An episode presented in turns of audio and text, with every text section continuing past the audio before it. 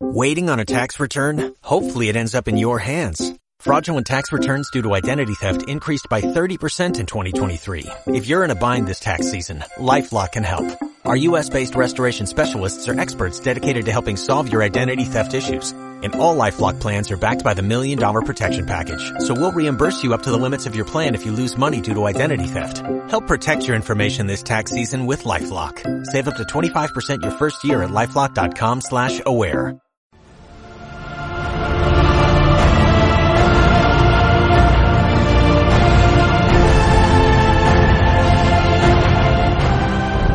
Ahora estamos aquí, en este apartado lugar de Asia. Como veis frente a nosotros, Darío ha logrado reunir Lo que hacemos en la vida tiene su eco en la eternidad. Imagina un rey que librara sus batallas.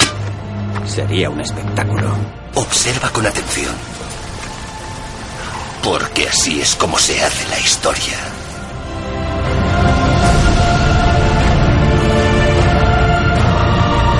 Bienvenidos a Cliófilos, un paseo por la historia.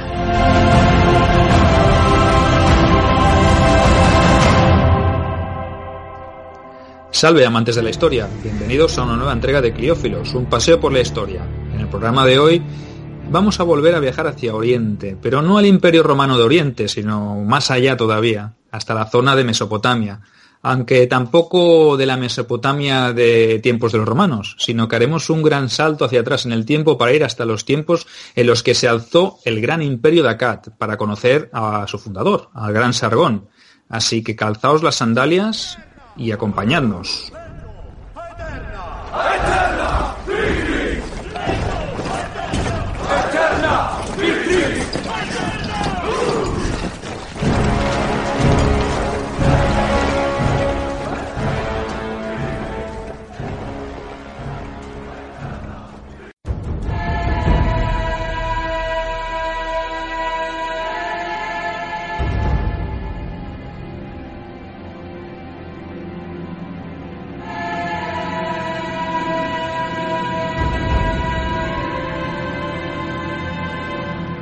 Como siempre, para hablar de historia, pues me acompaña mi camarada Arnau. ¿Qué tal? ¿Cómo estás, monstruo?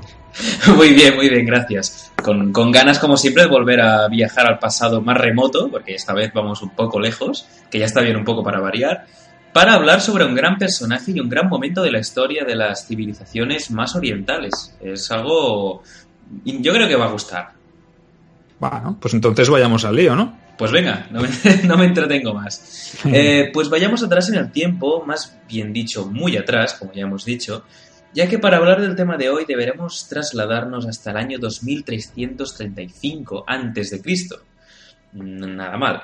Es o fue en ese año aproximadamente donde apareció un personaje que cambiaría la historia del Próximo Oriente. Nos referimos a uno de los gobernantes más excepcionales de esos tiempos tan remotos, el Gran Sargón, que ya de paso da título a nuestro programa de hoy. Pero para comenzar a hablar de él es mejor que comencemos situando a los oyentes en el espacio y en el tiempo. Por ello empezaremos por decir que debemos ubicarnos en la zona de la antigua Mesopotamia, lo que en la actualidad comprendería las regiones del actual Golfo Pérsico, eh, Irak, parte de Siria y de, bueno, un poco de la zona de la península arábiga. En ese momento, hacia la fecha en la que vivió Sargón, vamos a cogerlo con pinzas, estamos hablando del, como ya hemos dicho, del 2335 a.C., la población que habitaba esa zona estaba mezclada, es decir, existía un componente étnico de origen sumerio en la zona sur y otro también bastante numeroso de origen semítico, que pese a preponderar en el norte también estaba presente en el sur. Sí, bueno, vemos que hay una mezcla en esa Mesopotamia de, ese, tiempo tan remoto, ¿no? Pero bueno, para entendernos, en el sur, en esos momentos, nos encontrábamos eh, a un reino de Sumer unificado por parte de un tal eh, Lugalzagesi, un rey sumerio, y un reino semítico en el norte, no tan importante todavía, pero que estaba en proceso de llegar a convertirse en la primera potencia imperialista de la región. La aparición o el surgimiento de este imperio de Akkad, o el imperio acadio, no se debió a una absorción de los sumerios por parte de los semitas a nivel étnico y cultural, sino más bien se produjo una aculturación o asimilación cultural.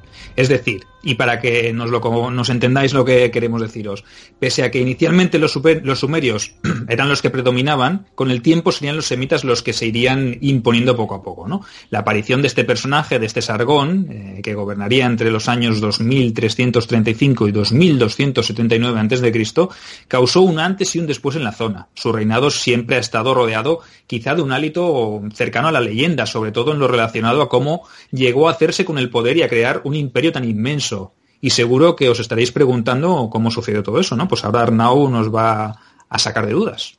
Nada, vuestro humilde servidor. Eh, veréis, el origen de su nacimiento ya es legendario de por sí. Si más no, recordará algo, segurísimo. Mm. Y es que Sabu, eh, según sabemos o hemos visto, parece ser que cuando nació fue abandonado en una cesta en las aguas de un río. ¿A qué nos suena eso? Sí, eh, yo creo que más de uno ha tenido, si fue un cole religioso o más, ha tenido pues, un déjà vu un poco. Lo encontró un aguador y lo crió como si fuese hijo suyo. Eh, yo creo que vamos viendo, ¿no? Quizá no era un aguador en el caso que tenemos en mente, pero vamos viendo. Eh, es evidente que estamos hablando, por si acaso, eh, del relato de Moisés, ya que, como hemos comentado al principio, los acadios eran un pueblo de origen semítico. ¿Sería posible que la leyenda de Moisés fuese recuperada para ensalzar su figura mítica queriéndola relacionar con la del gran Sargón siglos después? Quizás hay una pregunta que nos podríamos hacer. ahí lo podemos dejar, ¿no? Claro, claro. Eh, os dejamos la cuestión como siempre hacemos, pasamos la pelota y os dejamos la cuestión para que vosotros mismos la, analicéis. Es, no es la primera vez que hay coincidencias entre historias de la Biblia y mitos anteriores, así que no sería nada. Pero volviendo al tema de Sargón, parece ser que de mayor trabajó en palacio y por designio de las divinidades, aquí un poco ya es una parte más mítica, su futuro fue mucho mejor de lo que él mismo pronosticaba. La cuestión fue que logró destronar al rey de Kish, una importante ciudad del norte de Sumer, y se hizo con el trono. Desde ese punto inició la unificación del reino de Sumer con el de Akkad para formar uno de los más poderosos imperios de la zona de Mesopotamia.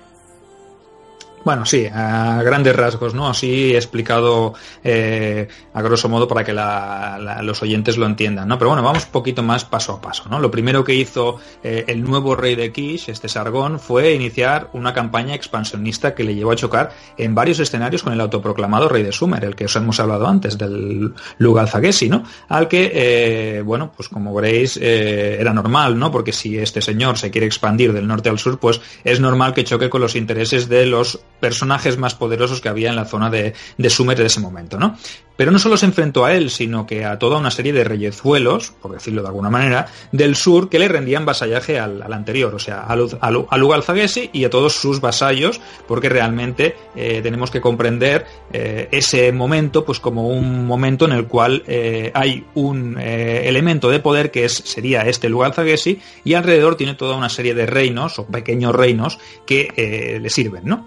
De estos enfrentamientos salió vencedor Sargón, que lejos de imponerse por la fuerza en los territorios recién adquiridos, optó por una política más integradora, es decir, mantuvo en pie las estructuras políticas de esas ciudades que había, o que había sometido y dejó que algunos de sus gobernantes siguieran al frente de ellas, eso sí, obviamente rindiéndole esa lealtad que le rendían a, Lugalzagesi, pues que se la rindieran a él, ¿no? En cambio, sabemos que otras ciudades, eh, o con otras ciudades, prefirió situar cargos eh, de origen acadio, semíticos, por, decirlo eh, de alguna manera que, que, se entienda, ¿no? Él puso a gente de confianza en el poder, pues porque obviamente la situación en, esas, esas circunstancias quizá lo requería así. Otra de las tempranas medidas fue la de fundar una nueva capital para su creciente imperio, que sería Akkad, situada en las cercanías de Kish con la voluntad de convertirla en el epicentro de la gestión. Tras ese periodo de conquistas, las riquezas hicieron de Akkad una ciudad muy importante. Los acadios se hicieron con el control de las rutas que estaban en manos de los sumerios y esto les abrió importantes rutas comerciales con regiones como la India. Eh, hay que recordar que la región de Mesopotamia ha sido siempre, quizás hasta hace muy poco, eh, un territorio de gran interés estratégico y comercial. Eh, Pues bien, pese a gozar de buena salud a, nivel militar, era imposible controlar territorios demasiado alejados del imperio, por lo que de vez en cuando se emprendían expediciones más largas, aunque no para someter a los reinos lejanos, sino para castigar a algún rey que se había pasado un poco de la raya. Aunque obviamente la intención era marcarles, ya que mantener guarniciones tan lejos no era factible y logísticamente era una pesadilla. Bueno, otro de los momentos más notables del reinado de Sargón fue cuando se, repre se reprendió la, la, expansión, la, expansión, hacia el sur, ¿no? Lo que le llevó inevitablemente pues, a un choque con otro reino muy poderoso de aquel momento que era el reino de Elam. Eh, fruto de esa guerra se ganaron, o lo que ganaron los acadios, la capital elamita, que se llamaba Susa, que supongo que imagino que también os vendrá a la mente ese nombre. Eh, Susa sería también una de las ciudades más importantes en tiempos del imperio aqueménida, del imperio persa aqueménida, pasó a ser anexionada, aunque Elam continuó gozando de cierta independencia. Siempre cuando decimos esta independencia eh, de estos momentos, pues siempre lo, lo, lo, cogemos un poquito con pinzas, porque tampoco sabemos cuál era el grado de dependencia que tenían del Estado central, en este caso del, imperio acadio, ¿no? de la ciudad, de esa capital fundada de, ese, de, esa Acad. ¿no? Eh, aunque si dicen que hay una independencia, pues habría que valorar en qué campos la, tenían. Ahí tampoco nos podemos mojar, pues porque las fuentes son bastante escasas. ¿no? Bueno, al estar tan alejada esta región del, centro, ya lo ha dicho Arnau antes con el tema de las expediciones y de, las distancias, pues el control sobre esa región pues no podía garantizarse con, con, con certeza, con seguridad, ¿no? Por lo que Sargón se tuvo que conformar con la victoria y una tributación que por lo menos era algo, ¿no? Que también es, importante para rellenar las arcas de, de, ese imperio que estaba creciendo.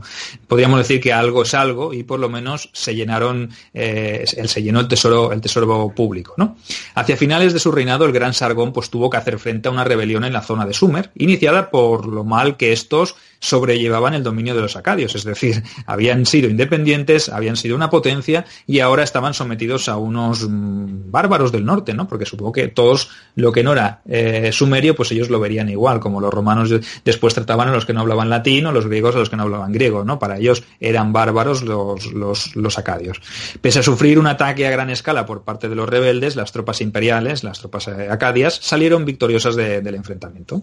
Pero esto eh, y esa situación no iba a ser la última intentona, ya que tras la muerte de nuestro protagonista, los sumerios volverían a alzarse en armas contra sus señores. Pero vamos a preguntarnos, eh, ¿qué ocurrió cuando el gran Sargón pasó mejor vida? ¿Qué, ¿Qué, fue lo que hicieron sus sucesores? Sus dos hijos, eh, Rimush, que reinó entre los años 2278 y 2270, antes de Cristo, evidentemente, y Manishtu, que lo hizo entre el 2269 y el 2255 a.C., tuvieron serios problemas con los sumerios. Se tuvieron que enfrentar a nuevos alzamientos protagonizados por ciudades como Ur, Lagash, Umma o Uruk, nombres que os sonarán si sois un poco fans de, de Mesopotamia, de, del bronce. O, o, o del Señor eso. de los Anillos, ¿no? Porque sí, es como un sí. poco Urujai, ¿no? Claro, claro. Yo, yo, creo que algo... Es para más frikis ya, para más frikis. Sí. Pero estos no fueron los únicos que se alzaron en armas, sino que los elamitas hicieron lo propio, buscando recuperar la plena independencia respecto a los sacarios. Porque eh, en esa época el, dominio que se tenía de un territorio por parte de un rey extranjero era muy débil y normalmente se sustentaba en la personalidad de este rey eh, que avasallaba a los otros. Una vez este rey con gran personalidad mmm, moría, pues había problemas. Sabemos que eh, Manistusu organizó una campaña contra los aliados de los elamitas, que según recogen los textos el del momento eran denominados Anshan y Shirikun. No tenéis que hacerle demasiado caso, pero que para que veáis que era un periodo de gran inestabilidad. Bueno, pero fue sin duda el cuarto monarca de la dinastía Acadia, Naram Sin, el hijo de Manistusu, quien se encargó de darle la máxima expansión al imperio fundado por su abuelo. Este monarca, este Naram Sin, gobernó entre los años 2254 y 2218. Y nada más subir al trono tuvo que sofocar otra revuelta de algunas de las ciudades sumerias que aprovechaban cualquier ocasión para intentar sacudirse el yugo de los acadios. Ya lo ha dicho Arnau, muchas veces cuando el rey fallecía, esa figura de poder, esa figura relevante o que marcaba quizá eh, eh, la paz, la diferencia entre la paz y la guerra, pues siempre había un momento en el que los sublevados o los rebeldes aprovechaban para retomar las armas, ¿no? Cuando cuando logró acabar con estos rebeldes, cuando Naram Sin eh, salió victorioso, inició una política en la que se hizo tratar como con carácter divino eh, y sus servidores le llamaron Dios Akkad. O sea que ya veis que este, este tipo mm, quizá había cambiado ligeramente eh, su concepción y ya no se consideraba simplemente un, un, mortal, sino que se consideraba Dios. O sea, imaginaros cuáles iban a ser sus, sus pretensiones, ¿no? Si ya mm, en este aspecto, en el aspecto religioso, él ya se autodenominaba Dios y quería que sus vasallos le, le viesen como, como tal, pues imaginaros, ¿no? la política o la nueva política de Naram Sin iría más allá de, la que habían tenido o llevado a cabo sus, sus, predecesores, los cuales se habían contentado con el control político y militar de la zona que comprendía las regiones de Sumer y y el comercial de algunas regiones de la periferia, como ya hemos nombrado antes, el propio reino de Elam o algunas zonas incluso de Siria. Su intención fue de imponer un control político y militar total. Las regiones que poseían rutas comerciales eran muy importantes, como ya hemos comentado, por lo que se decidió someterlas por las armas y hacérselas suyas por completo, es decir, un control directo. Fue así como dio inicio a una nueva guerra contra los elamitas. Pero al igual que le sucediese en su día su gran abuelo, Sargón, él tampoco logró someter por completo el reino y tuvo que conformarse con dejar a los gobernantes nativos al frente del reino y cobrarles tributo. Eso tenéis que verlo en un mapa y veréis que el reino de Elam está bastante lejos en, a escala de esa época respecto a, la, Akkad, ¿no? que al final es el reino en sí. Puso entonces sus ojos en la Mesopotamia septentrional y en alguna zona de la actual Siria. Ahí lanzó varias campañas militares, la primera de ellas dirigida a someter el país de Subartu y la región de Jabur, en el, medio Éufrates. También logró conquistar enclaves importantes como Nírebe, Asur y Tel Brak, donde mandó construir un imponente palacio. Bueno, mm, como veis, nadie podía interponerse ante el avance del, ejército acadio, ¿no? Eh, que se dirigió también hacia, hacia Ebla, ¿no? Un reino poderoso a nivel comercial con Occidente. Tras el asedio de la capital fue sometido todo el reino y depuesta la dinastía que lo gobernaba. Eh, ese último escollo pues facilitó el paso hacia la costa del levante mediterráneo a los acadios. Pero aunque a simple vista el imperio acadio diese la sensación de ser una estructura bien organizada, la realidad era muy distinta. Se trataba en el fondo de un conglomerado bastante heterogéneo y no todos los territorios estaban tan integrados en la órbita imperial como debieran. Y obviamente pues eso era una señal clara de debilidad y un punto o un resquicio que a la larga pues acabaría pasando factura al poderoso imperio. ¿no? Un hecho que daba fe de ello era que con cada nuevo monarca que sucedía al predecesor surgía algún conato de revuelta por parte de algún territorio, de estos tan amplios, ¿no? Y sí que iban conquistando, pero eh, con el paso del tiempo siempre había rebeliones, territorios lejanos, eh, cercanos, Mesopotamia, en el, perdón, Sumer en el sur, Elam, eh, o sea, como veis, eso era un síntoma claro de que había poca cohesión. Sí, de hecho, mi teoría personal es que eh, simplemente estas rebeliones eran un poco intentos de, de sus territorios de un poco irse, eh, digamos, de independizarse de, del reino principal, simplemente para probar un poco el, la actitud del nuevo rey y ver si era posible, ¿no? Una especie de tanteo, eh, que al final Mm, no pasaba nada, la rebelión se suprimía y todos amigos. Pero mm, era una especie de tanteo. al rey. Claro, claro, Aunque las campañas militares proporcionaban botines y también generaban gastos, sobre todo a la hora de costearlas. Si hablamos de sofocar revueltas, queda más que claro que no aportaban casi riquezas en comparación con lo que se invertía para reprimirlas. Y además tiene sentido, porque tú cuando vas a suprimir una revuelta tampoco quieres digamos, para que entendáis un poco, mm, tú quieres eh, esquilar a la oveja, no quieres despellejarla. Pues en ese sentido, lo mismo. Otro aspecto determinante a la hora de gastar que eh, se acentuó durante el reinado de Naram-Sin fue la necesidad de defender unas fronteras cada vez más extensas, y es que en sus tiempos los acadios tuvieron que repeler constantes incursiones de los lurubitas procedentes del territorio montañoso del Uristán, y de otra tribu belicosa de los Montes Tagros, los Kutu. Sí, eh, la organización política del Imperio Acadio se estructuraba en torno a la figura del rey, ¿eh? Existían reyes o gobernantes de inferior rango que se sometían a la voluntad del monarca supremo. Ya os hemos hablado antes del vasallaje, de ese vasallaje que tenían los sumerios y que los acadios pues también adoptaron como un sistema de gobierno que en principio debía mostrarse eficaz. ¿no? Sargón inició ese modelo de gobierno eh, basado en un modelo que los investigadores han tendido a denominar de rey héroe, rey héroe conquistador, ¿no? Tenía esas tres facetas, quizá basándose un poco en la tradición sumeria y que recordaba a su héroe mítico, a Gilgamesh, ¿no? Un, gran héroe legendario de la tradición sumeria, ¿no? La diferencia de este nuevo modelo de rey acadio es que sus gestas eh, son más dignas de los mortales, pues guerrea, somete a otros pueblos, pero no combate contra criaturas de origen mitológico ni realiza gestas imposibles como los antiguos héroes, ¿no? Entonces vemos ahí quizá que eh, tiene un, un aspecto más mortal y realiza hazañas pues más típicas de un humano y no de un, de un héroe como podría ser eh, el Heracles de los, de los griegos, ¿no? O el Hércules romano, ¿no? Así vemos que las fuentes recogen las grandes gestas militares de los monarcas y, claro ejemplo, pues son tanto Sargón como su, su nieto que dejaron eh, mm, bien recogidas estas gestas y estas campañas, pero ya decimos, eh, humanas, no, no, no, no heroicas de matar al león de Nemea ni a, ni a criaturas semejantes, ¿no? Ni a la hidra, ni a todos esos trabajos que hizo Hércules. Como hemos comentado antes, estos eh, reyes acadios buscaron relacionar la idea de su gobierno con la de dominio universal, aunque Sargón solo se proclamó rey de las cuatro regiones. A su nieto se le fue un poco más eh, de la mano, digamos, se le fue la olla, para hablar un poco más eh, vulgarmente, al proclamarse como una figura divina. Es algo que también vemos, por ejemplo, en Calígula para hacer un poco la comparativa. Por debajo de los reyes existían figuras de inferior rango, como los prefectos, los llamados Shavra en sumerio o Shapiru en acadio, y por debajo de estos estaban los gobernadores militares, los Shagin. Sabemos que la autoridad de los reyes en sí, eh, en sí es como se llaman los reyes, locales fue respetada, aunque eso sí, supeditada siempre al poder central acadio. Tras la muerte de Naram-Sin, le sucedió su hijo, Shar Kali Sharri, que reinó entre los años 2217 y 2193 a.C. Fue durante su gobierno cuando todo se torció para los acadios. En primer lugar, tuvo, digamos, pasó una incursión de los elamitas por el sur de Mesopotamia que costó mucho de repeler.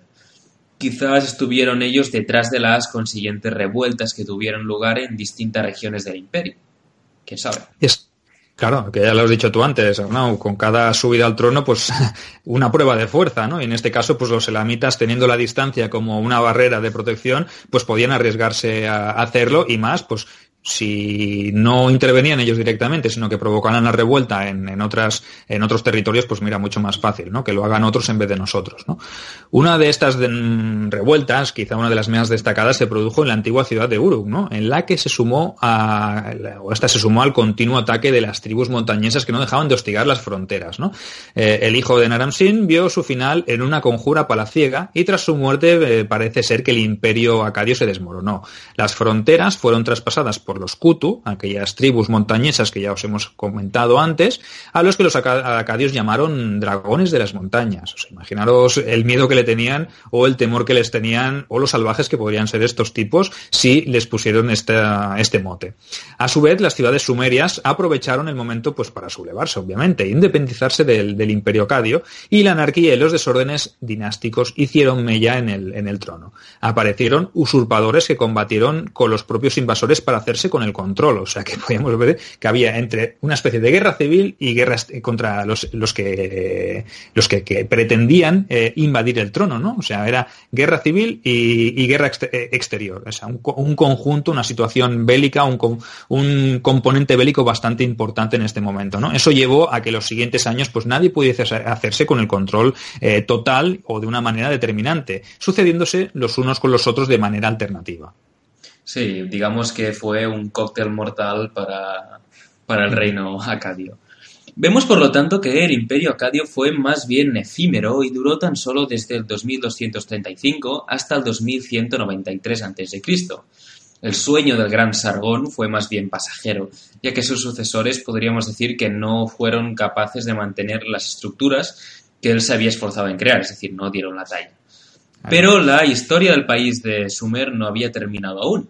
Todavía deberían llegar tiempos más gloriosos, una, bueno, llamémosle un renacer de la cultura. Aunque ya, ya hablaremos de eso otro día, ya que es otra historia. Obviamente, mm, ya que os hemos hablado del auge y la caída de Akkad, nos comprometemos, eso ya es algo más, nos comprometemos a seguir con esa historia y, y comentaros un poco qué fue lo que aconteció después. Pero para ello tenéis que estar atentos a las futuras entregas y criófilos. Y os preguntaréis, dime, criófilos, dime, Arnau, eh, ¿cómo podría hacerlo? Tranquilos, yo os lo digo. La solución a todos vuestros problemas, o al menos los relacionados con la curiosidad que tenéis sobre la historia, se solucionan suscribiéndose, siguiéndonos en las redes sociales, comentando, expresando vuestra curiosidad en comentarios, ya sea en YouTube, ya sea en iVoox, o en las mismas redes sociales, o nuestro correo, por ejemplo, correo electrónico. Y con todo eso podéis estar al tanto de nuestras novedades que sacamos, incluso, por ejemplo, en Facebook, pues compartimos enlaces que nos parecen curiosos, eh, material de, de, estudio que podéis usar para contrastar, incluso para contrastar nuestras informaciones, que yo creo que pueden ser de vuestro gran interés. Así que nada, yo creo que no me he dejado nada y, eh, bueno, toca la, épica frase final, ¿no? Nos vemos y nos escuchamos en la próxima entrega de Criófilos, un paseo por la historia.